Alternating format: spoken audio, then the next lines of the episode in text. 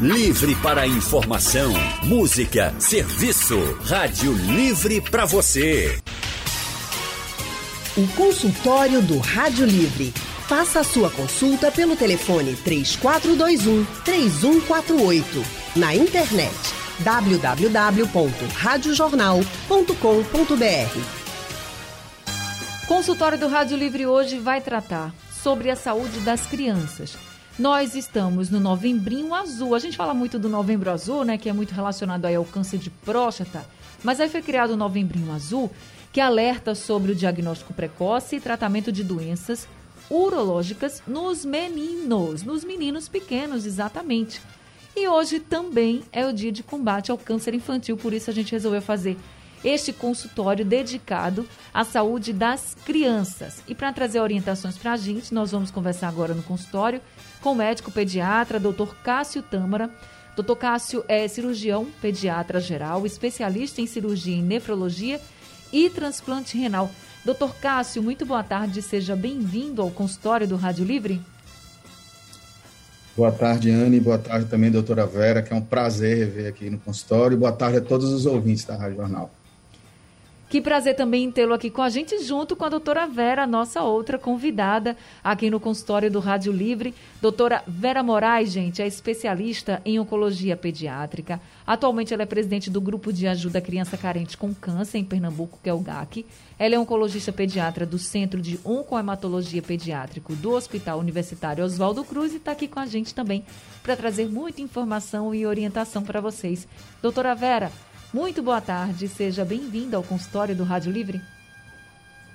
Boa tarde, Anne. Muito obrigada a vocês por oferecer essa oportunidade para a gente falar hoje sobre um tema muito importante, né? Porque esse dia ele está sendo lembrado no Brasil inteiro. Todas as instituições hoje estão mobilizadas em falar sobre este dia, porque é nisso que a gente tem que focar. Dia Nacional de Combate ao Câncer Infantil Juvenil. Então, estamos aqui. Obrigada. Muito obrigada, viu, doutora Vera, por atender o nosso pedido, por estar aqui com a gente também, junto com o doutor Cássio, e falando sobre o combate ao câncer infantil, infanto-juvenil. Gente, segundo o Ministério da Saúde, o câncer já representa a primeira causa de morte por doença entre crianças e adolescentes de 1 a 19 anos aqui no nosso país.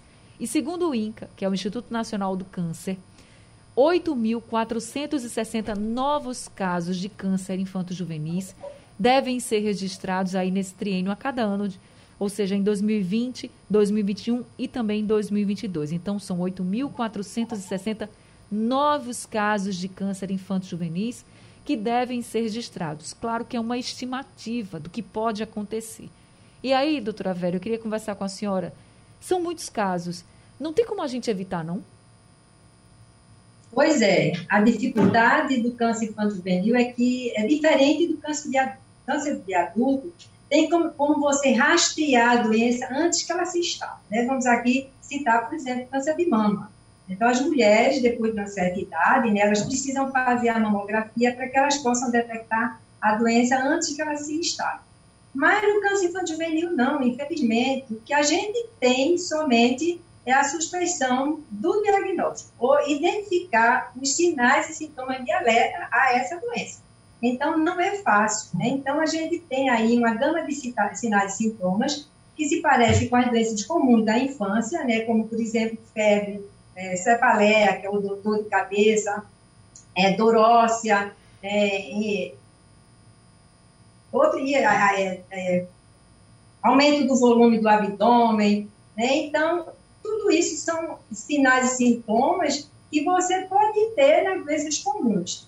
Mas o que é que chama atenção quando você está diante de uma doença é, neoplásica na criança, de um câncer? É que existe uma persistência desses sinais e sintomas. Ele se estende por mais tempo. E sangramento, que eu também esqueci, palidez, né? E, e, quando essa doença ela aparece, vamos supor que é uma febre que ela aparece e vai persistir por mais de sete dias e vai também agregando outros sinais e sintomas, como sangramento gengival, é, sangramento na pele, pode ser hematoma, aqueles, aquelas, aqueles sangramentos maiores, ou aqueles sangramentos pontiformes, como que a gente vê, né, por exemplo, é, é, que a gente chama de petequias, dorócia, enfim, que tem que chamar atenção é a persistência desses sinais e sintomas, tá certo? Então, isso aí fica muito difícil para que as pessoas identifiquem isso precocemente.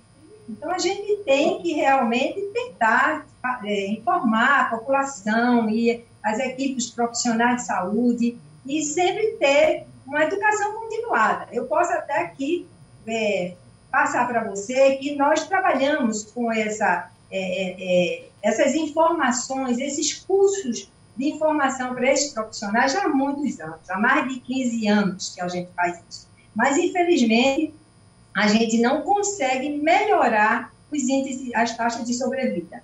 Nós começamos em 2019, nós fomos ao secretário de saúde, doutor André Longo, é, para que ele abraçasse esse projeto com a gente, que é o projeto Fique Atento, Pode Ser Câncer, para que a gente pudesse capacitar de forma virtual, online, né, entrar na plataforma da telesaúde do Estado para capacitar todos os profissionais do Estado, qualquer profissional do Estado vizinho que pudesse fazer.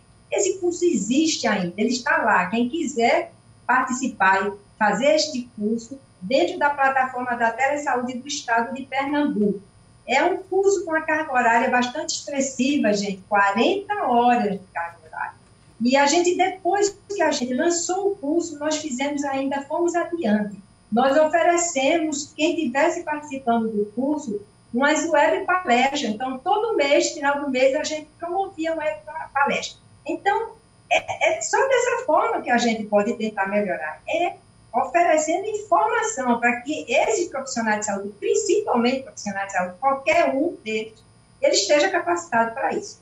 Então, é isso, porque o que existe no Brasil hoje ainda, as taxas de sobrevida, gente, não é maior do que 60%. Quando a gente sabe que nos países de primeiro mundo, né, os países que estão voltados para essa, dessas informações, a gente sabe que, o, que conseguem fazer o diagnóstico precoce, essas taxas de sobrevida chegam a mais de 80%. Então, é isso que a gente tem que correr atrás. É por a isso gente... que a gente está hoje né, investindo nisso, participando de várias, é, várias palestras, para que a gente leve essas informações e a gente consiga ter, ter esse retorno. Certo, Anne? Certo, doutora Vera. Agora, é, esse curso que a senhora faz é voltado para profissionais de saúde, não é isso? Sim, é, é porque, na realidade, é, qualquer pessoa pode fazer, mas é o que a gente chama, a gente pede que o profissional de saúde ele se capacite, que é para que ele possa claro. identificar, porque a gente, a única maneira que a gente tem é que identifica esses sinais e sintomas de alerta precocemente. Né?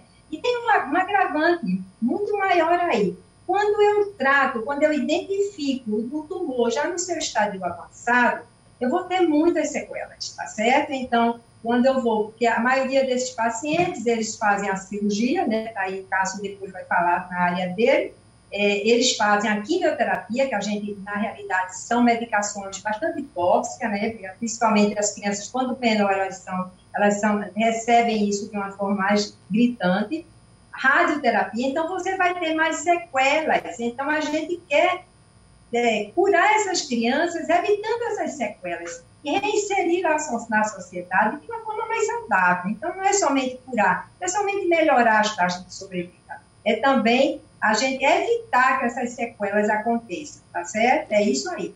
Então, eu, eu me dirijo mais aos profissionais de saúde, porque são eles que estão na ponta, né? Então, claro. aqueles casos que são encaminhados via ambulatorialmente, vem da atenção primária. Então, a atenção primária, principalmente, ela é uma das maiores responsáveis. E aqueles que vão nas emergências, né, como, por exemplo, os casos de leucemia, normalmente elas ficam nas emergências e precisam ser diagnosticadas, suspeitadas lá e encaminhadas aos centros de referência, porque é ainda ele deve ser tratado, como, por exemplo, nós, no Centro de Oncomatologia Pediátrica, tá? É isso. Agora deixa eu passar aqui para o doutor Cássio, porque a gente também está com o doutor Cássio hoje, falando sobre o novembrinho azul. Como eu disse, a gente sempre fala muito do novembro azul, aí voltado para a saúde dos homens. O novembrinho azul é voltado para a saúde dos meninos pequenos. E, doutor Cássio, a gente quando fala do novembrinho azul, a gente fala do diagnóstico também precoce e tratamento de doenças urológicas. Mas que doenças, que problemas seriam, seriam esses? Na verdade, é, quando a gente fala do novembrinho azul, a gente está tentando tratar todas as doenças urológicas da criança, inclusive que vão das doenças mais simples, como uma fimose, uma hidrocele, que são doenças de tratamento ambulatorial, até aquelas doenças mais complexas que envolvem o trato urinário, que vão atingir, por exemplo, os rins e os ureteres, que são o sistema de drenagem. E também os cânceres. A boa parte dos tumores sólidos da criança acontecem no rim ou na proximidade do rim. E o que a doutora Vera falou é assim, é, acho que é o ponto principal. Essas ações, como a gente está fazendo agora, o Novembrinho Azul, o Dia do Câncer, é, do câncer Infantil, o principal motivo para a gente insistir nessas ações é exatamente informar a gente tende a achar que criança é um bicho indestrutível, que a gente não consegue, que não fica doente, que é sempre saudável. E essas doenças, elas podem ter sequelas muito graves, elas podem ter um tratamento muito difícil, mas ao mesmo tempo, se a gente consegue o diagnóstico no momento certo, no, antes da doença se agravar, a gente consegue dar para a criança uma chance de cura muito grande. É, isso é real para o que a doutora Bela falou, por exemplo, com relação aos cânceres, mas é real também para as doenças urológicas mais graves. Então, por exemplo, a gente tem no, no IMIP um ambulatório que trata da, de uma, uma formação que normalmente passa despercebida pela maior parte dos pais, que são os pacientes com distúrbio de micção e bexiga neurogênica. Quando eu era residente, há 15, 20 anos atrás, o meu contato com esses pacientes era colocar eles para hemodiálise. Eles chegavam para o cirurgião pediatra para a gente fazer o acesso de hemodiálise e colocar eles na hemodiálise. A gente começou a organizar, eu e uma grande colega minha, a doutora Roberta Leal, a gente começou a organizar um ambulatório de distúrbio miccional específico no IMIP. E a gente atende esses pacientes desde o nascimento, alguns deles com diagnóstico intraútero. E a partir do momento que a gente faz o acompanhamento desses pacientes, a história desses pacientes mudou. São pacientes que agora não precisam, conseguem passar por toda a sua infância, adolescência e até às vezes o começo da idade adulta, sem ter consequências mais graves da doença urológica. Então, o objetivo de dias como esse, de, do mês como Novembro Azul, de todos esses movimentos é esse: é conscientizar a população, fazer com que eles aprendam que essas doenças existem e que a gente é capaz de tratar essas doenças antes delas se agravarem. Que esse é o maior objetivo da gente estar aqui hoje. Claro é mostrar para a população que essas doenças existem e que a gente pode tratar essas doenças antes delas chegarem ao ponto de gravidade que a gente não consegue mais tratar.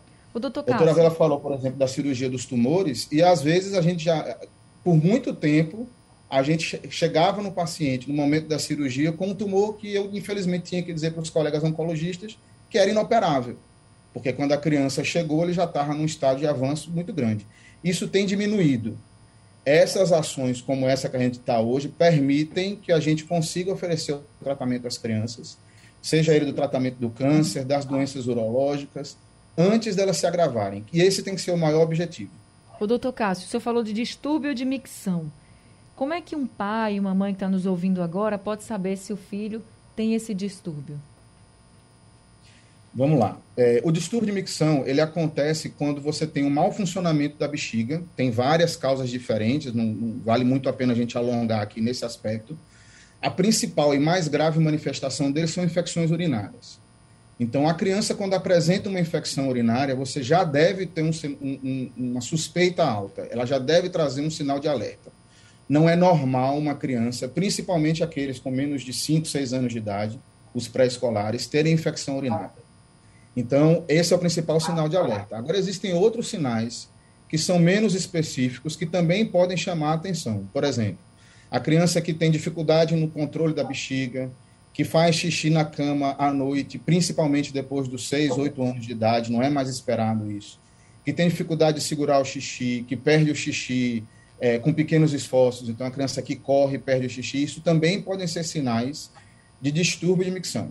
Existem algumas doenças em que a gente sabe que esse distúrbio é muito prevalente. A principal delas é uma doença do sistema nervoso central, chamada mielomeningocele, que é um defeito na coluna das crianças, que altera a inervação da bexiga, altera os nervos da bexiga e faz com que ela não funcione bem. Esse paciente, mesmo que ele não tenha sintoma nenhum, a gente já deve encaminhar para o um ambulatório especializado de, de cirurgia pediátrica e urologia pediátrica porque são pacientes que têm uma chance muito grande de desenvolver esses defeitos.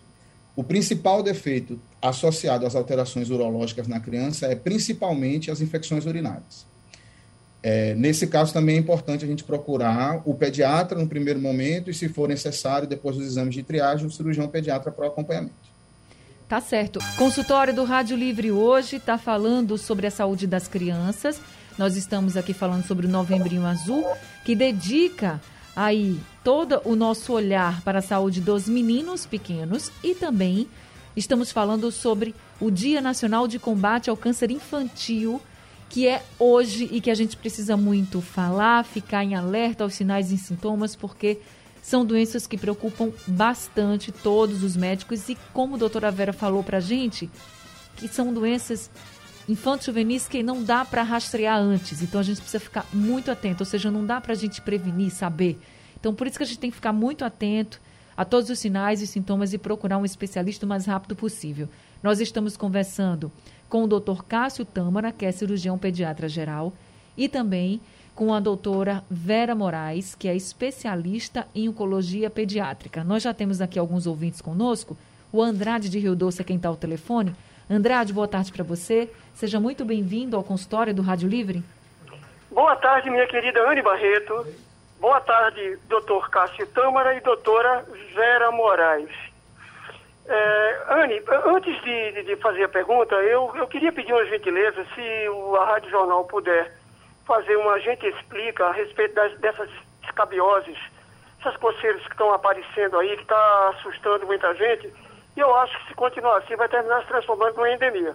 Mas, é, Andrade, você quer que a gente fale, no A Gente Explica, sobre escabiose no geral, porque, porque essa é... é... porque essa especificamente essas lesões que estão causando muita coceira ainda não se tem um diagnóstico fechado, né?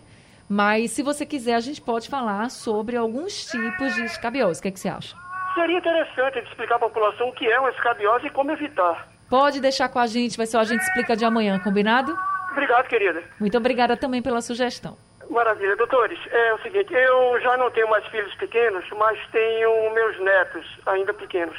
E o, o lado masculino da, dos netos eu me preocupo em, em acompanhar e às vezes até solicitar ao pai e à mãinha que preste um pouco mais de atenção. E eu presto atenção, muita atenção nessas fimoses. Tá? É, eu cresci escutando falar que fimose é besteira, besteira, que não tem que ficar preocupado com isso.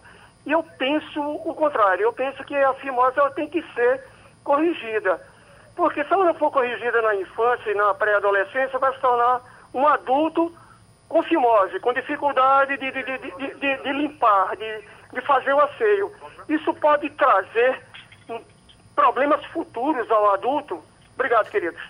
Obrigada, Andrade. Doutor Cássio? É, vamos lá. Fimose, eu sabia que essa pergunta ia aparecer. é, fimose talvez seja a doença urológica mais prevalente nas crianças, nos meninos. É, a fimose a gente considera ela normal enquanto a criança está com fralda. Então, assim, a, a, criança com fralda, ela está ali exposta, a glande, né, que é a cabecinha da pitoca, está ali exposta à urina, e aí a fimose funciona como uma proteção enquanto a criança está com fralda. Quando termina o desfraude da criança, então em torno de dois, três anos de idade, que é quando normalmente se dá o desfraude, o normal é que a fimose se resolva sozinha. Quando é que a gente vai pensar que a gente precisa operar uma fimose? ou precisa procurar o tratamento para uma fimose. Quando depois dessa idade, a criança já está há mais de seis meses, um ano, que não usa mais fralda, e ela permanece com a dificuldade de você conseguir colocar a glande para fora. Nesse momento, você tem que procurar o, a, o atendimento do pediatra ou do urologista cirurgião pediatra. Antes disso, você só vai procurar atendimento para fimose se essa fimose tiver causado algum problema na criança, no bebezinho que ainda está de fralda. Quais são esses problemas? Existe a inflamação da fimose, que a gente chama de bala no post-it, que é quando aquele prepúcio, que é a pelezinha que envolve a glande da pitoca, a cabecinha da pitoca, fica avermelhada e inchada. Isso normalmente é, tem tratamento no momento para diminuir o edema, mas depois você deve procurar já pensar em fazer a correção. Ela pode estar associada a alguns casos de infecção urinária, principalmente nas crianças que têm outras doenças urológicas, ela pode estar ali a, a, ajudando a criança a fazer a infecção urinária, ou então, que é a coisa que, quando a fimose vira uma emergência, quando você força a exposição da glande e a pele não volta ao normal. Não volta ao lugar normal. E aí ele pode prender ali e fazer com que a circulação do sangue na cabeça da pitoca fique prejudicada e às vezes você precisa é, fazer um procedimento de urgência para poder livrar essa situação. Uma coisa que é muito importante na fimose é o seguinte: a gente tem aquela lenda que a gente passa de pai para filho de que fimose se resolve com exercício. Isso não deve ser feito. O exercício na fimose, ele piora a fimose. Aquela fimose que é normal no bebezinho enquanto está com fralda, se você força a exposição da glande, você está causando pequenas lesões naquela pele, e aquela pele que é normal, só esperando desfraude, passa a ficar uma pele doente e que não consegue mais ter a reversão natural da fimose. Então, a fimose no bebê que não está causando nenhum problema, a criança que ainda usa fralda, é aquele coisa que você tem que olhar de longe, ver que está tudo bem e esperar o menino sair da fralda. Depois da fralda, é que a gente deve, se ela persistir, é que a gente deve levar ela para o médico para procurar assistência. Tá certo, então. Acho doutor... que respondi. Respondeu, respondeu sim. Então, as pessoas só devem fazer, por exemplo, essa abertura só quando a criança já é maior, porque essa era uma pergunta que eu iria lhe fazer, porque muita gente faz quando o menino é bebezinho, já começa a fazer. Mas não, é mais quando é maior, com orientação médica, seria isso?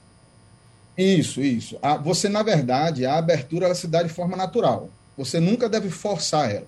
Mesmo durante a criança, já depois que ela sai da fralda, que ela começa a fazer essa abertura, não é a gente que faz o que você faz na hora do banho da criança, por exemplo, ou está ajeitando ele, é olhar e ver até onde você consegue expor e ver se está havendo pro progressão.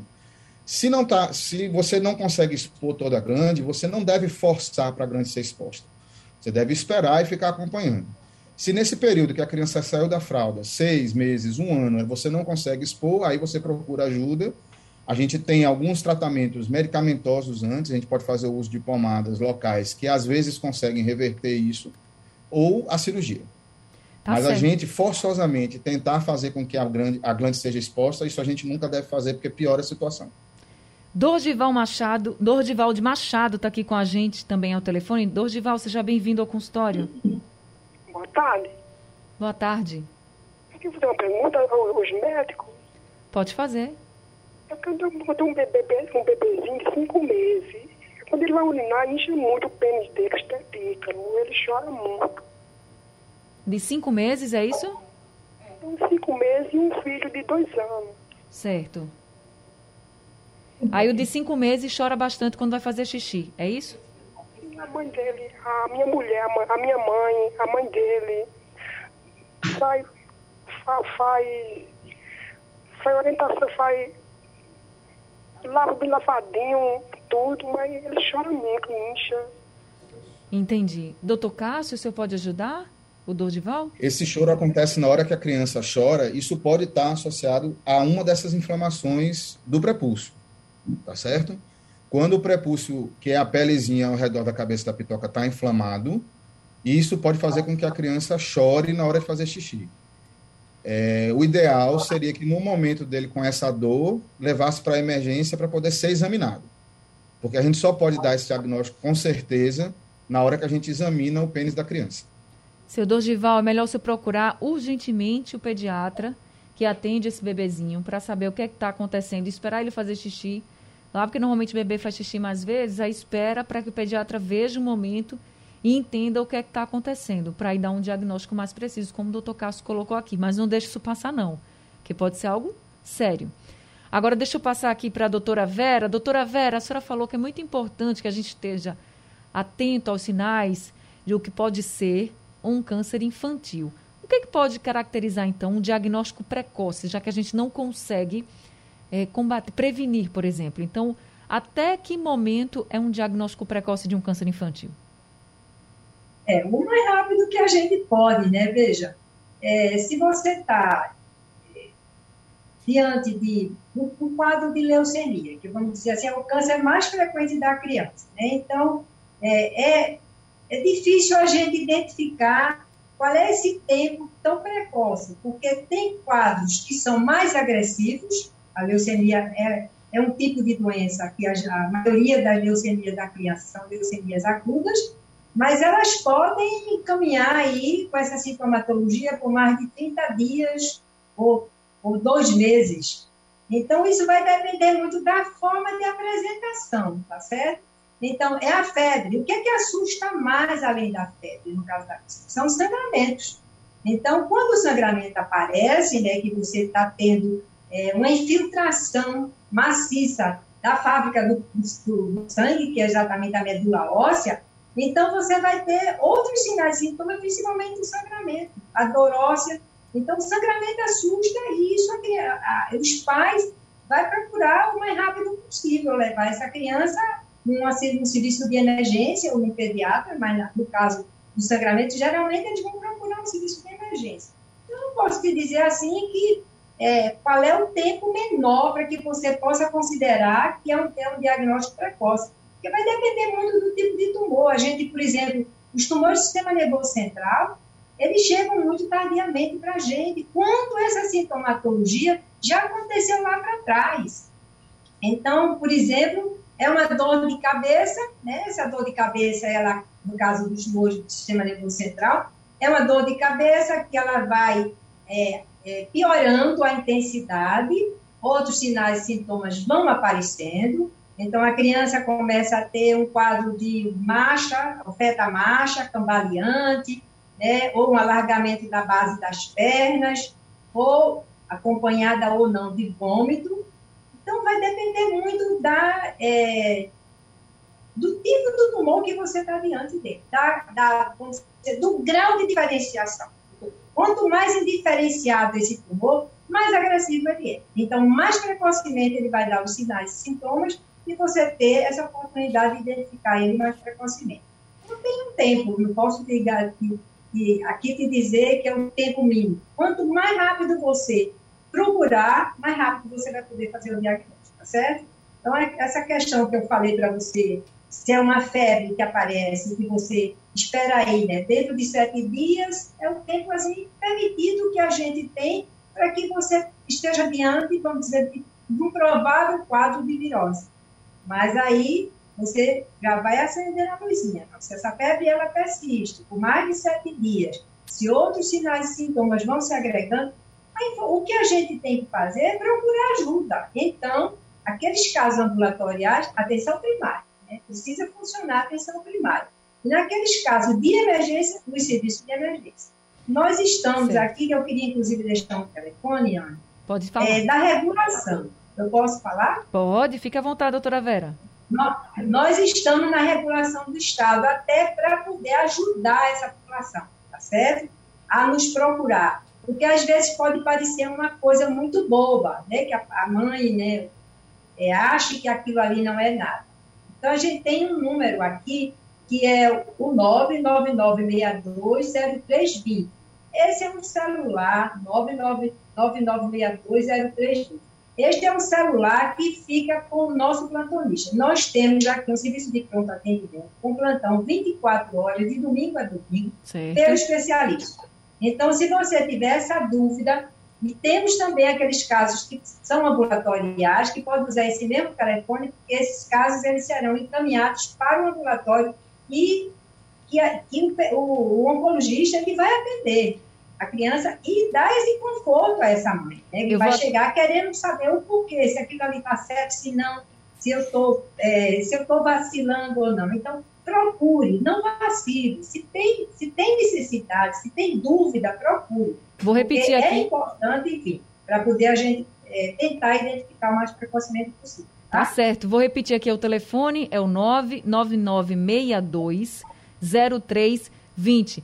Gente, o tempo do consultório acabou. Eu só queria aqui reforçar uma mensagem que o Ricardo mandou para a gente do Ibura. Ele disse que a sobrinha dele estava com uma suspeita de câncer mas que já fez os exames e que não é câncer. E ele está muito feliz. E a gente também, viu, Ricardo? Muito obrigada pela sua participação aqui com a gente. Então, gente, todo mundo atento, como a doutora Vera colocou. Tem aí o número 999620320 para você tirar as dúvidas. Doutora Vera, muito obrigada pelas orientações que a senhora trouxe aqui para a gente, viu? Uma boa tarde para a senhora. Muito obrigada, Ana. Doutor Cássio também falando sobre a saúde dos meninos, das crianças, dos menininhos. Obrigada também pelas orientações, pelos alertas que o senhor trouxe para a gente hoje também, doutor Cássio. Eu que agradeço a oportunidade, estou à disposição. Todo mundo sempre atento também à saúde dos meninos, que é importante desde pequenininho. E qualquer dúvida é só procurar um especialista. Gente, o consultório do Rádio Livre acabou, daqui a pouco ele está disponível no site da Rádio Jornal e nos principais aplicativos de podcast. Rádio Livre chegou ao fim, a produção é de Gabriela Bento, trabalhos técnicos de Edilson Lima, Big Alves e Sandro Garrido, no apoio Valmelo, no site da Rádio Jornal Isis Lima, na coordenação da Rádio Jornal Vitor Tavares e a direção de jornalismo é de Mônica Carvalho. Sugestão ou comentário sobre o programa que você acaba de ouvir, envie para o nosso WhatsApp 99147 8520.